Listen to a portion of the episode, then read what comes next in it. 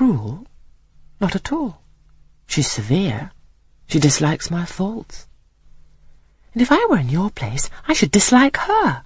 I should resist her. If she struck me with that rod, I should get it from her hand. I should break it under her nose. Probably you would do nothing of the sort, but if you did, Mr. Brocklehurst would expel you from the school. That would be a great grief to your relations. It is far better to endure patiently a smart which nobody feels but yourself, than to commit a hasty action whose evil consequences will extend to all connected with you.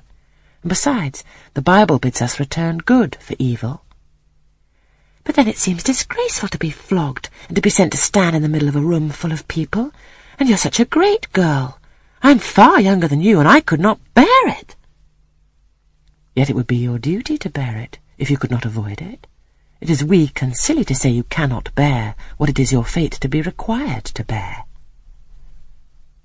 I heard her with wonder.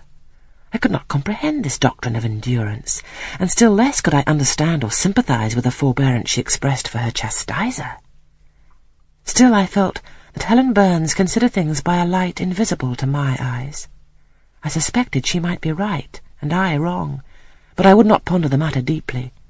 Like Felix, I put it off to a more convenient season. You say you have faults, Helen. What are they? To me you seem very good. Then learn from me not to judge by appearances. I am, as Miss Scatcherd said, slatternly. I seldom put and never keep things in order. I'm careless. I forget rules. I read when I should learn my lessons.